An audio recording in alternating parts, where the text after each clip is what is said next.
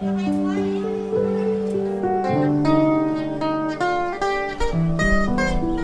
就係正話要問下啲鎖先至嚟改鎖，大街都塞晒呢度。啊！我撞咗阿田啊嘛，我誒落去。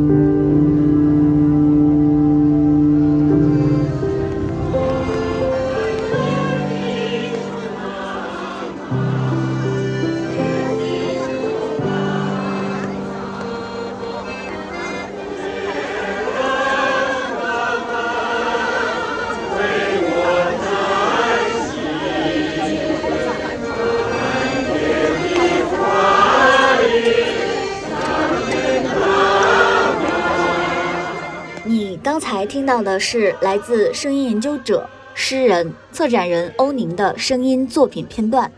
作为一档播客节目，一丝波同样也依赖声音、关注声音、尊重声音。本期节目除了欧宁，我们还邀请到了剪映的产品经理张子赫，我们会一起聊一聊声音之外的声音，媒介之外的媒介。朋友们，欢迎收听一丝波。我是本期节目的代班主持小谭。易思波是一档聚焦营销创意领域的节目，在第一季里，我们每期邀请资深的创意人对谈文化艺术领域的大咖。我们希望用创意和文艺的碰撞来发现新角度，创造新视野，激发新思考。一丝波是由巨量引擎出品的创意播客，本期由 JustPod 制作播出。Hello，听众朋友们，大家好，欢迎收听本期的一丝波，我是今天的代班主持人小谭。那今天是一个特别的期，因为我们是第一次来到深圳录制，我们录制的场地是深圳湾创新科技中心，这里是剪映的产品经理子鹤的工区。嗯，Hello，大家好，我是张子鹤，目前在剪映负责剪映 PC 上的，就是 Mac 和 Windows 端的产品工作。今天还有一位嘉宾，他非常适合播客这档节目。他是一位艺术家，也经常从事声音相关的艺术作品。他就是欧宁老师。大家好，我是欧宁，很高兴来参加这个伊斯波尔的这个播客。能不能先跟大家介绍一下，就是两位呃现在在做什么样的工作，然后在忙一些什么？先从子赫来吧。好，就正如刚才所说嘛，就是我在剪映做产品经理，然后日常的工作的话，其实就是覆盖剪映桌面端它的一些功能的开发，然后用户反馈的收集，包括一些商业化变现方式，包括我们未来的一些规划。同时，我还是一个就是业余爱好。呃，算一个 UP 主、视频创作者，呃，我会比较喜欢自己去拍剪一些视频。所以今天子贺是有双重身份的，就是又是一个呃工具的产品经理，然后又是创作者。对对，是的，是的。那欧宁老师给我们介绍介绍，是不是也有多重身份？我可能有点多那个身份。过去呢，我拍过纪录片，做过展览，其中包括做深圳、香港城市建筑双生双年展的总策展人。然后也创办了这个大生展，主要是推年轻艺术家、设计师、建筑师和各种年轻人才的这样一个展览的平台。过去两年呢，我开始进入写作，我写在写书。这书是一本关于十九世纪以来就是在世界各地另类社群的这种实践的这样一个研究。然后去年年底，二零年年底的时候，我开始重新。做一些跟声音研究有关的一些工作坊和展览。为什么我说是重新呢？但是呃，实际上是从二零零五年的时候，我已经在做很多跟音乐、跟实验音乐有关的这个展览和活动。曾经在伦敦那个 Battersea Power Station 做过一个，就是有二十多个中国声音艺术家参与的一个展览。但是那个时候做的事情呢，他并没有把声音这个东西跟那种比较广阔的这个社会现实联系起来。那么去年年底，我在苏州寒山美术馆开始做这个声音地理、地方音景这样一个项目，就开始把声音跟一个地方的文化和历史联系起来。然后反应还不错，后来又到苏州的农村地区，就东山岛那边，接连做了两个声音工作坊。然后刚刚在太原刚做完一个叫原音，啊，太原的原声音的音的这样一个声音项目，也是一个工作坊加展览的项目。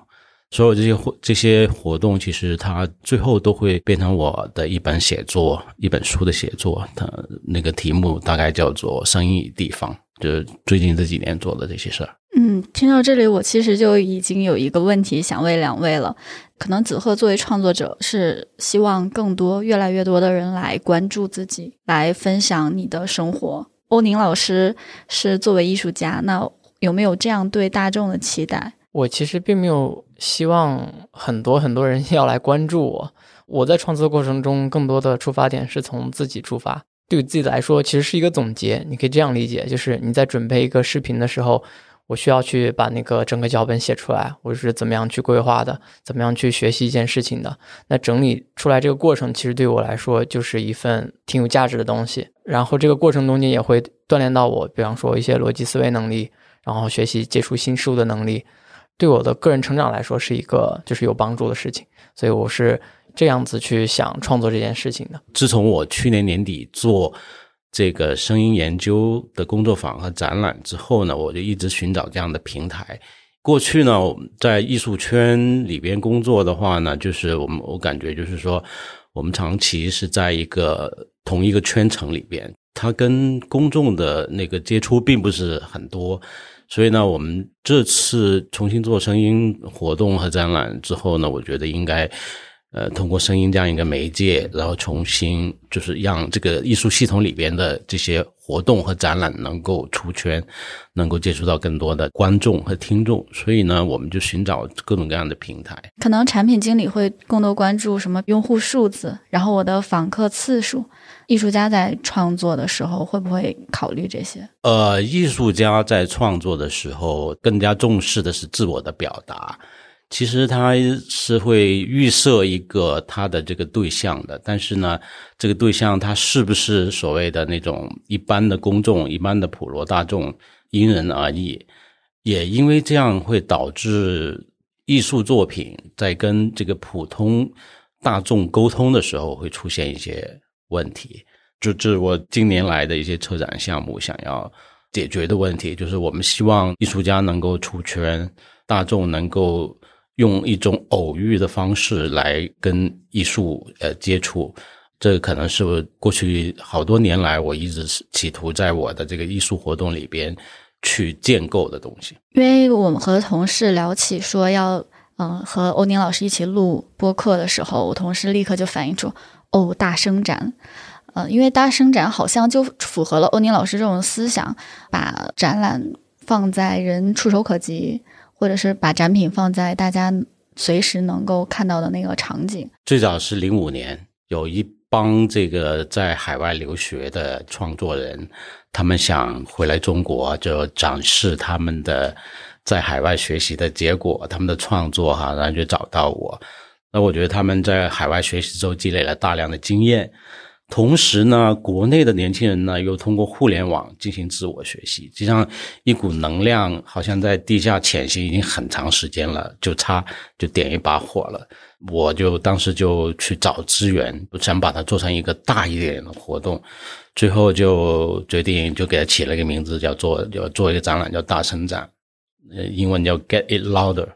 就让年轻人的声音变得更大一点。最后是找到现在传播作为那个主办方，呃，三个城市巡回的。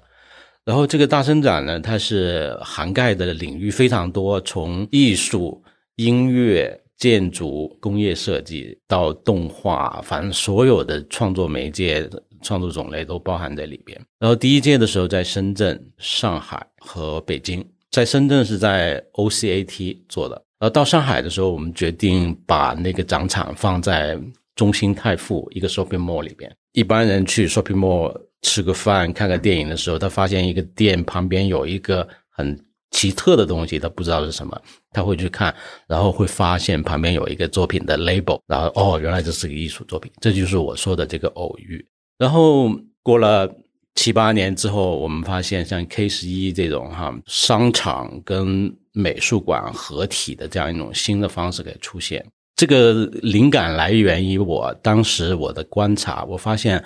你比如说在纽约 MoMA，你除了看到那个博物馆哈，它楼下有一个博物馆的商店，那个商店是非常火的，那个营业额非常高。然后你坐飞机的时候，在飞机场会有很多这种 shopping 的东西，飞机场都都是顶很高的，它是你在那坐飞机是把你带到天上去的。以前的我们的公共空间是教堂啊、寺庙啊什么的，现在我们感觉就 shopping mall 变成了我们的一个主要的一个公共空间。这个 shopping mall 这个空间呢很有意思，所以当我们把艺术放到里边去的时候，它就一下子就超越了传统的只是在美术馆那个 white cube 那个空间里面展示的那种习惯。它跟后来像 K 十一这种就把销售、把卖场跟美术艺术展览结合在一起，甚至是像 MoMA，它那个博物馆商店越开越多，甚至在东京，在很多全球很多城市都开连锁店，都变成了一种好像是有关联的东西。当年我们做大生展的时候，选择 Shopping Mall 是它，它最初的动机就是想让艺术去接触更广阔的人群。当然，他可能后来会启发了其他的这种业态的东西。那像是子鹤有在艺术博览中心，或者是有在商场中观察到这些艺术的作品。我有啊，我还是经常挺喜欢去博物馆去看一些展的。就是在深圳这边蛇口不是有个海上艺术中心吗？然后那个里面经常会有一些展，我我经常会看一些，就是可能更多的是偏视觉视觉相关的。或者说可能会有这种实体的展，我有去过香港看过他们那边的那个巴塞尔的艺术展。我其实刚才听老师说的时候，我也有个问题，就是因为我们有产品设计嘛，我们两个好好像的出发点都是一样的，就是希望用户能够轻松的理解，知道你这个功能想干什么，然后他就比方说画一个 icon，这个东西表达什么，那我就不用文字表达，它可以直接就去操作去使用了。然后我不太清楚，就比方说，对于艺术这种作品来说，创作初期的时候会考虑，比方说其他人是怎么理解的吗？还是说只是通过自己的这种感受、感受到东西去表达自由的创作？补充一个问题，就是比如说，因为当时有很多艺术家可能是刚崭露头角，呃，来到了大圣展，比如说像子鹤这样的，他也是做影视影像创作的。比如说，如果是他这样，有没有机会成为一个就是影像创作的艺术家或者设计师？呃，当然啊，那个虽然你现在的身份是在一个公司里边嘛，是吧？你如果要成为一个艺术家的话，你可能要进入一个另外一个传播的通道，因为商业和艺术的这个传播的通道是不一样的。然后，所谓的艺术家的身份，有时候你需要进入那个通道，需要被一些。策展人，或者是需要一些美术馆，或者是需要一些艺术的媒体来加持一下，你才可以获得艺术家的这个身份。但是你不是说人人都是设计师吗？对我刚才讲的就是说，这个 system 的它的问题就在这里，好像获获得艺术家这个身份，它是需要很多很多很多东西的加持的。但实际上，这种所谓的加持会把持在一些权威人士的手中，对，在手里。所以呢，从人人都是艺术家的这个观念出发的话，我们应该瓦解这些东西。广义上来讲，电影导演、电影作者也是艺术家，是吧？但是那个特定的那个传播通道是决定了他。假如比如说你是去威尼斯双年展展展示过的，那肯定你的这个艺术家的身份就是被威尼斯双年展加持了。可能是同样一个作品，你放投放在不同的通道，你就会得到不同的身份。另外就是，嗯，艺术家的创作哈，我觉得他不能想着用户，或者是说，我觉得他应该，艺术家应该成为好像这个时代的一个温度计一样，把他的作品当成一种媒介来表达这个时代的一种走向，而这种东西它不是去揣摩、去迎合，而是通过自己的观察。去发现和捕捉这个时代的精神。今天特意把两位邀请在一起，然后碰撞在一起，是因为大家可能都有创作或者是创意的成分在，然后所以今天我们恰好在一个创新中心，所以想问问大家，呃，什么样的创意你觉得可以会推动艺术也好，或者社会也好，或者是你们的工作也好，能推动那种创新，能够产生深远的影响？那个“创意”这个词啊，用的最多的就是以前的广告界。其实，呃，现在我们也发现很多很多领域都在用创意，比如说创意写作在美国，一个作家的养成，很多时候是要靠到大学里边去读那个呃 creative writing 这个专业的创意写作。广告界所理解的创意，很多时候是一个点子，一个有效传播的一个点子，能够击中受众的那种心理感受的一个点子，这种叫创意。但我理解的创意呢，就是比如说前段时间我看了竺可桢。在他生前写的最后一篇论文，他研究的是中国五千年的历史气候。我觉得这个题目好有创意啊！就是古代气候你怎么研究哈？然后呢，他靠的是什么呢？靠的是物候学。物候学是古代的一种根据动物、植物的这种生活习惯来推演的一种呃方法。同时，他靠阅读大量的文献。那个朱老师他开这个题，我就觉得很有创意。这个。在科学研究里边，看起来好像是难度很高，然后没有人做的一个事情，但是他去做了，而且最后他总结了一个曲线，发现，比如说唐朝的时候，那个气温平均气温是高于现代平均气温两度，那是个盛世；然后在明清顶格的时候，是一个极寒点，就比现代气温低两度。这个气候的变化跟历史变迁有很大的关系，因为极端气候会令到农业。欠收没有食物吃的话，农民就要起义。农民起义的话，就导致那个朝代更迭嘛。从自然气候的角度来解释历史的进程，这是个非常有创意的题目。然后这个也启发了我。去年我做苏州这个声音项目的时候，我也是用了两本文献去推演了，在清朝的时候，我取了它一个历史横截面。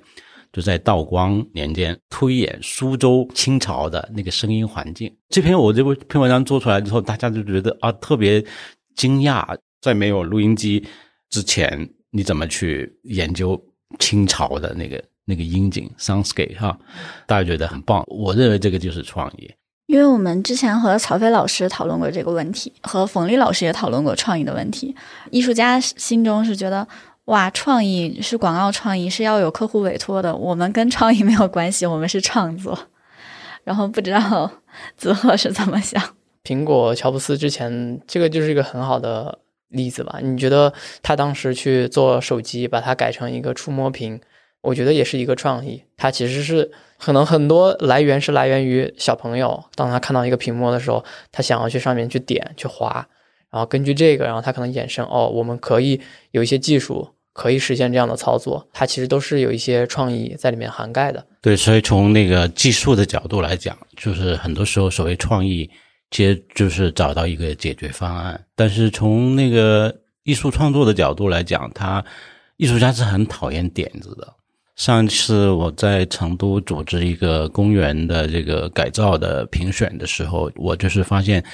呃，有的参与者他就是会用很多点子，能够就抓人注意力的这样一个一些东西。就这种点子，它本身很难往里挖出那种很深很有意思的东西。它可能就是一个很短暂的一种印象，但是它很强烈。啊，这种点子的话，在艺术创作里边是其实是艺术家是会会很鄙视的。但是在实践中啊，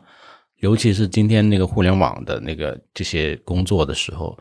这种创意，这个是特别重要的。我早年做那个艺术电影放映的时候，我在深圳、广州做那个原影会，就是那个时候，大家要看电影并不是很容易，因为那个时候的市场上只有一些港产片、好莱坞片，你要想看一些艺术电影很难看嘛，所以我们就组织在在书店、在一些酒吧组织这些放映，最多用个投影啊，投个屏幕哈，他没办法获得那种在影院里边的那种体验。所以我们特别希望在影院那种硬件条件里边去感受艺术电影。然后在北京呢，有一个人，当时我忘记他名字了，他就想了一个招，叫做占座网。比如说，我们想看一部艺术电影，然后呢，他这个网站就会开放那个那个电影院的座位，然后你想看呢，你就在里边占座，等这个座占满了，他们就会去把一个院线的那个放映厅给包下来，拿那个艺术电影去那个商业院线放。这个创意特别棒，它能够收集这种小众的兴趣，然后把它聚合起来，变成一个购买行为。在科技领域这方面就是特别的有效，但在艺术创作方面的话呢，这两个领域还是有点不一样。所以那个点子这个东西在艺术领域并不是很被瞧得起。所以其实无论是刚才子和说的苹果，还是说我们自现在的剪映，然后或者是欧宁老师提出的这个占座网，那我就问一下欧宁老师吧，就是刚才你说到了创意和艺术创作其实是两回事，嗯，因为之前你合作了很多 shopping mall 嘛，那有没有艺术创作和商业结合的比较好的案例，或者说，嗯，有没有商业化创作这回事情？在过去那么多年，因因为这个品牌的推广，在中国来讲，他们也是在营销方面也是想要创新嘛，想要寻找一些新的资源和方法，所以有时候他会有些品牌会借助艺术的力量，比如说跟艺术家合作，然后在这个过程中，艺术家跟品牌的这种关系，他的创作自由和这个营销要求之间的怎么平衡？这个完全取决于不同的艺术家跟品牌之间的协商。但是我自己有过一个例子是，就是 Nike 曾经让我给他们策划过一个展览，他给我的要求是把那个 Nike 的一个产品叫 Dunk 的这种精神，这个邓这个鞋子，它是在八十年代的时候全美大学生那个篮球赛。的时候设计出来的一个嘛，所以它跟年轻化啊什么的，跟团队精神啊就有一定的这个关系。就是 Nike 说，我们做这个展览，只要你邀请的艺术家能够表达出跟这个这种精神有关就可以了。他的要求其实并不是很细，并不是很严的。所以在这种情况下呢，就是我策展的那个自由度还是挺高的。最后邀请过来的艺术家，包括建筑师和很多那种新媒介的和影像的艺术家，都是他们的创作形态各式各样，那个创作的自由度是非常大的。呃，所以基本上那个展览它还是可以叫做一个艺术展览，虽然是一个品牌主办和那个赞助的。它实际上是变成一种互相借力，不是那种传统的那种甲乙方，它变成一种合作关系，所以自由度还是有的。作为创作者，子赫，你有没有接过商单？啊，接过。我刚刚想补充老师刚才说的，我是觉得，因为自媒体现在越来越普及，然后每个人都可以去创作，而且有这么多的工具帮助他去创作。呃，大家其实是对于创作这件事情，从理解上吧，我觉得是越来越深的。然后，其实很多人。呃，我发现他跟很好的品牌，比方说刚才提到的 Nike 啊，或者说很多这种运动品牌合作，他看重的并不是，比方说这种自媒体创作者他的视频质量有多么多么的高，我觉得更看重的是这个创作者本身他的风格，或者说他传递的这种价值，他平时做视频的这种整体的这种调性是否和他品牌相关。所以子贺，你你本身创作是想从个人出发，但是如果你遇见商单的话，那肯定会有广告主的意愿，那你会适应这种意愿的吗？还是你会？我觉得这会分情况，因为不同的，就比方说，我并不是一个全职的 UP 主，这件事情确实是我的爱好，所以我会还是从个人的角度出发。比方说，我最近刚好有个视频，想要讲一下某个运动，或者说它刚好可以融入到那个视频画面中间那个。我想要表达的东西，或者说使用那个场景，那我觉得就是很契合的一次合作。那欧林老师，你有看现在时下流行的这些平台吗？有啊有啊，我今年开始注册了抖音，这是也是因为，嗯，我在做那个声音跟地方的这个项目的时候，因为我要找那些老百姓的那做的那种很有意思的东西，我发现抖音是一个很好的平台去搜索这样的东西。把一个某个地方，比如说太原或者苏州那些，他当地有一些什么好玩的老百姓做的一些事情，我就经常去抖音刷一下。但我自己的那种呃呃吸收信息呢，会偏向我会看很厚的书，然后看很长的视频，短视频对于我个人吸收来讲，并不是我主要的。我拿它来搜索那些普通老百姓的做的好玩的东西，因为我我的那些声音跟地方的项目其实是关注素素人的创作哦，很有意思，应该关注就是呃非专业、非职业、没有受过任何艺术训训练的这种人的做的好玩的事情。比如说，我要在我要找太原的那个秧歌，当地它有一种那个民间的音乐叫秧歌啊，我上抖音一下子就把那个何先生就找到了，他的很多的表演什么，还有那个莲花落是吧？找到之后呢，我就知道当地有些什么样这样的人，然后我到了太原，我就会去找他们。抖音变成我了解这种所谓大众文化的一个特别重要的平台。我觉得抖音实现了我以前的梦想，因为我一直不是主张人人都是艺术家嘛，就是应该把素人的这种那个创作的能量激发出来嘛。所以抖音是实现了这样一个社会功能，非常棒。但是呢，我有个疑问，或者子鹤可以去呃回答一下我这个问题。就是我发现抖音啊，它现在那个表面看起来都是那种草根底层的这种短视频，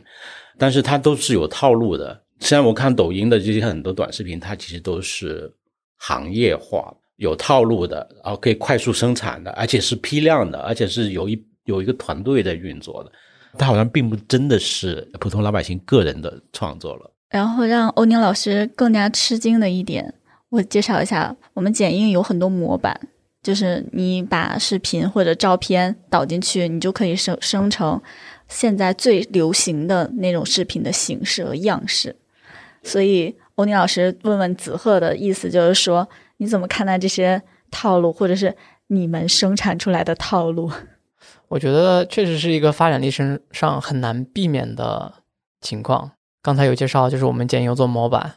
就是我们做这件事情的初衷，确实是想让每一个零基础，他也可以创作出一个能让他，比方说自豪的作品来。然后，当这类的创作者经历了一些前期的摸索，然后成长了之后，他们会对于视频有更高的标准。然后，他可能从一个使用这个模板的创作者，变成了一个模板生产的创作者。然后渐渐他觉得哦，创作这些东西是这样子的，搞清楚了这个这个视频是怎么做的，都需要有哪些元素，他就开始尝试更更多高级的。可能这时候他就会学习一些，比方说电影是怎么拍的，一些镜头是怎么取的，他还是怎么样去剪辑每个画面的。然后他在成长的同时，他的比方说频道带给他的收益也会成长，他自然就会觉得，我如果我一个人按照这样子的高质量的维度来输出的话，我一个人显然不够。我要保持定期的，如果有作品输出给大家分享的话，那需要一个团队。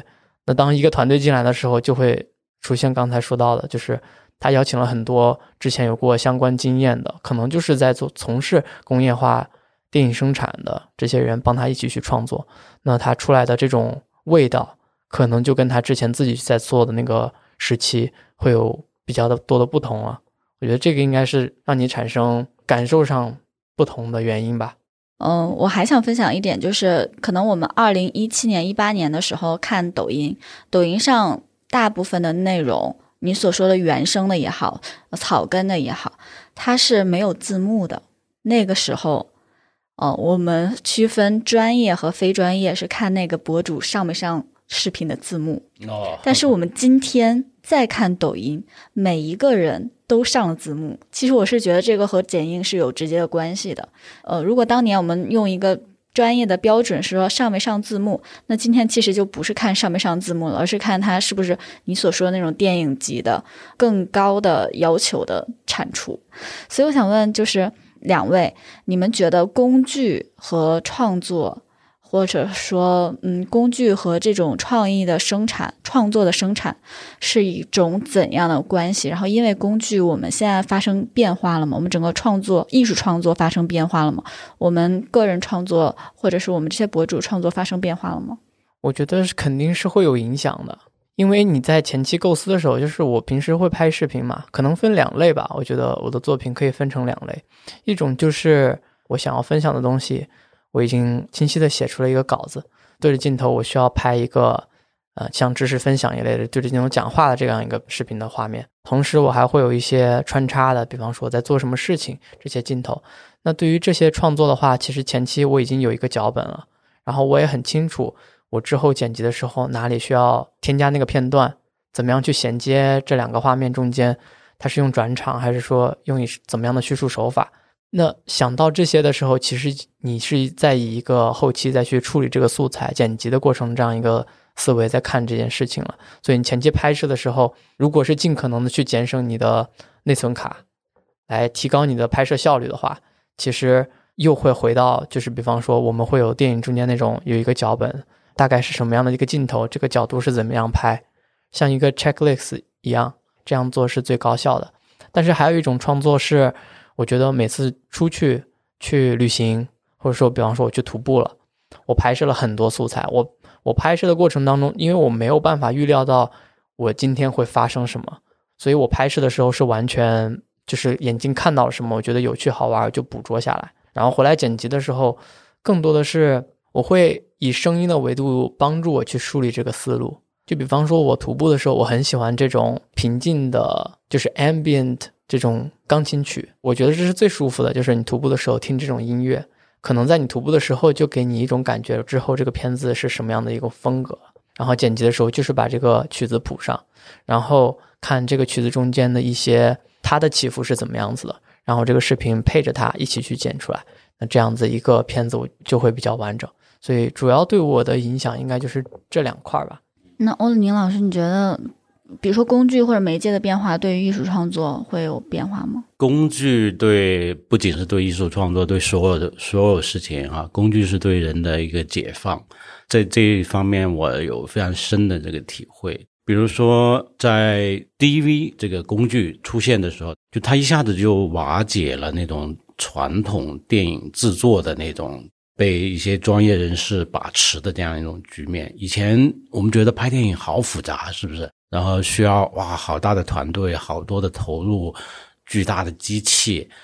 但是一个 DV 出来，一个人就可以去拍电影。呃，包括今天的抖音，包括今天互联网工具的这种丰富，都是不断的去专业化，不断的去中心化，不断的就是让解放这个普通人的这种潜能。每一样工具的发明，其实都在解放人的这种潜能。我在总结大生展的时候，我们做了做了三届，我就有个很有趣的角度来总结大生展。第一届的时候，我们用的互联网工具是什么？啊，零零五年就其实还没有什么互联网工具，可能就是一些邮件什么。到零七年的时候，好像有有 Skype，然后因为我们很多车展人都是有的是在国外的，这样的话就开会什么就很方便。而且博客开始出现了，我们能够在就能够把那个筹展过程中的各种记录一下子快速的当天就公布出来，这样其实从筹展开始，那个观众就已经可以目睹整个过程。这都是因为这些互联网工具给我们提供了特别多的这种便利。因为刚才子鹤提到了他在创作过程中会考虑声音，那其实我们现在发现就是可能。无论是抖音这样的内容也好，或者是广告营销那些 TVC 也好，可能更重视的是视觉。两位觉得声音在整个我们创作和沟通过程中有什么关系？然后视觉和听觉之间又是怎样的角色？本来我们的感官都是联系在一一起的，但是随着这种媒介和文化产业的这种变化，哈。好像那个视频就变成我们吸收外界信息的，呃，一个最主要的一个媒介，因为它很有效，因为它很抓眼球，一下子就进入到你的脑子里边，而听觉有时候就被忽略了。所以，当我们做声音展览的时候，把视视觉给关闭，突出和放大听觉的时候，一般的观众就会觉得很惊讶，哇，原来就是好像唤起了他们的某一种听觉的回忆，所以。我是觉得声音这块的研究和创作和应用，它的空间是非常大的。比如说，我们我做的那个研究的题目是“声音与地方”，因为我发现这两个东西的关联非常密切。我们做苏州的那个项目的时候，就是因为苏州的有声遗产非常丰富，它有昆曲啊，有吴歌啊，有评弹什么的。最重要的是，它有这个寒山寺钟声。寒山寺钟声已经变成苏州的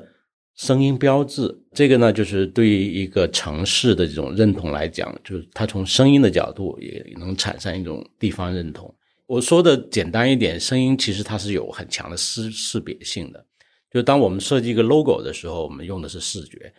但是我们能不能用声音也做一个一个声音 logo，一个商帽？这个可能性是非常非常大的。那像是子鹤创作中，声音是一个重要的元素吗？我觉得是非常重要的元素。就是大家觉得视频可能都是看那个视频，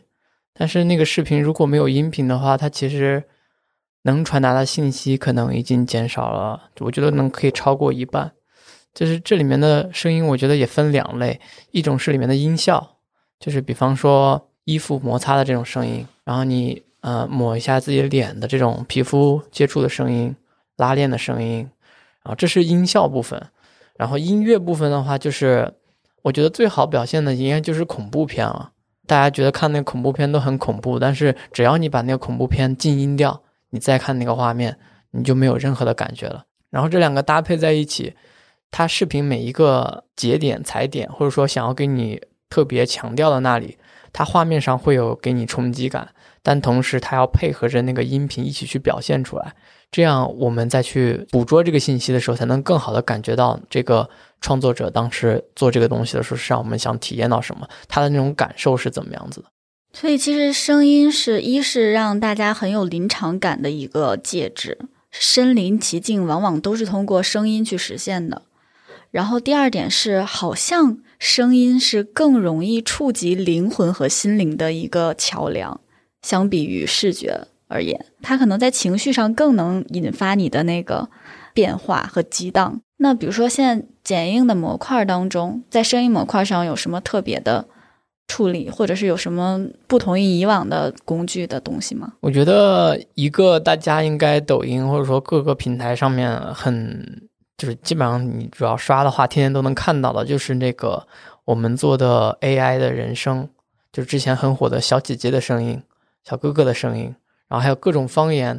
然后现在还有说 rap 的声音，其实都在里面。你直接选了，然后你只要把那个字打出来，它就帮你直接读出来了。我想问一下，那个目前 AI 它它那个方言的转译有有什么有有哪些方言啊？我记得现在里面有。呃，河南话、四川话、重庆话几个大的方言都有的，还有不同的音色，就是蜡笔小新的声音，对，或者是有那个女生声音、男生声音，就是不同的配音员可以读你的文本啊。如如果就是说把一一段那个方言的语音转录成文字的话，现在有没有这个这个能力？AI？我说了一段广东话，它能够把这个广东话转成语言吗？这个能力是有的，是有的，可以互转的。这是需要大量的样本输入才能得到的结果。但如果像你可能会更关注那种小的，可能很难，因为它需要很多的输入，它才能够去识别。对对对，因因为我对这个特别感兴趣，因为我刚才不是讲地方嘛，地方它的区别其实很很主要的一项是方言嘛。就比如说成都这个地方跟那个广州这个地方的最大的区别，首先大家脑子里面想到的可能就是方言。嗯，所以方言它变成我们做声音跟地方研究的时候一个很重要的一个一个研究对象。而且我最近的这种，就我特别喜欢看那个方言电影，就是我觉得那个方言的味道。就像我刚才对这种工业化的东西的这种，我觉得它没意思，就是因为它是统一的，它是标准化的，它是，但是方言它是有差异，然后就非常有意思。对，如果就是说抖音上的这个是在声音上面啊，有更多这种方言，特别是一些小地方的方言的话，会非常有意思。AI 最后可以做一个方言保护，对对，因为很多可能这种文化性的东西可能就真的遗失了。然后如果机器可以保留的话，就是一直保存着，然后大家愿意去学，就是可以把它再学回来。呃，我不知道欧宁老师，就假如说有一个语言，它只有一个人会了，然后他交给了机器，但机器之后说出来，它毕竟和人声是不太一样的，它可能是你想说一句话输入进去，然后它是组合出来的声音，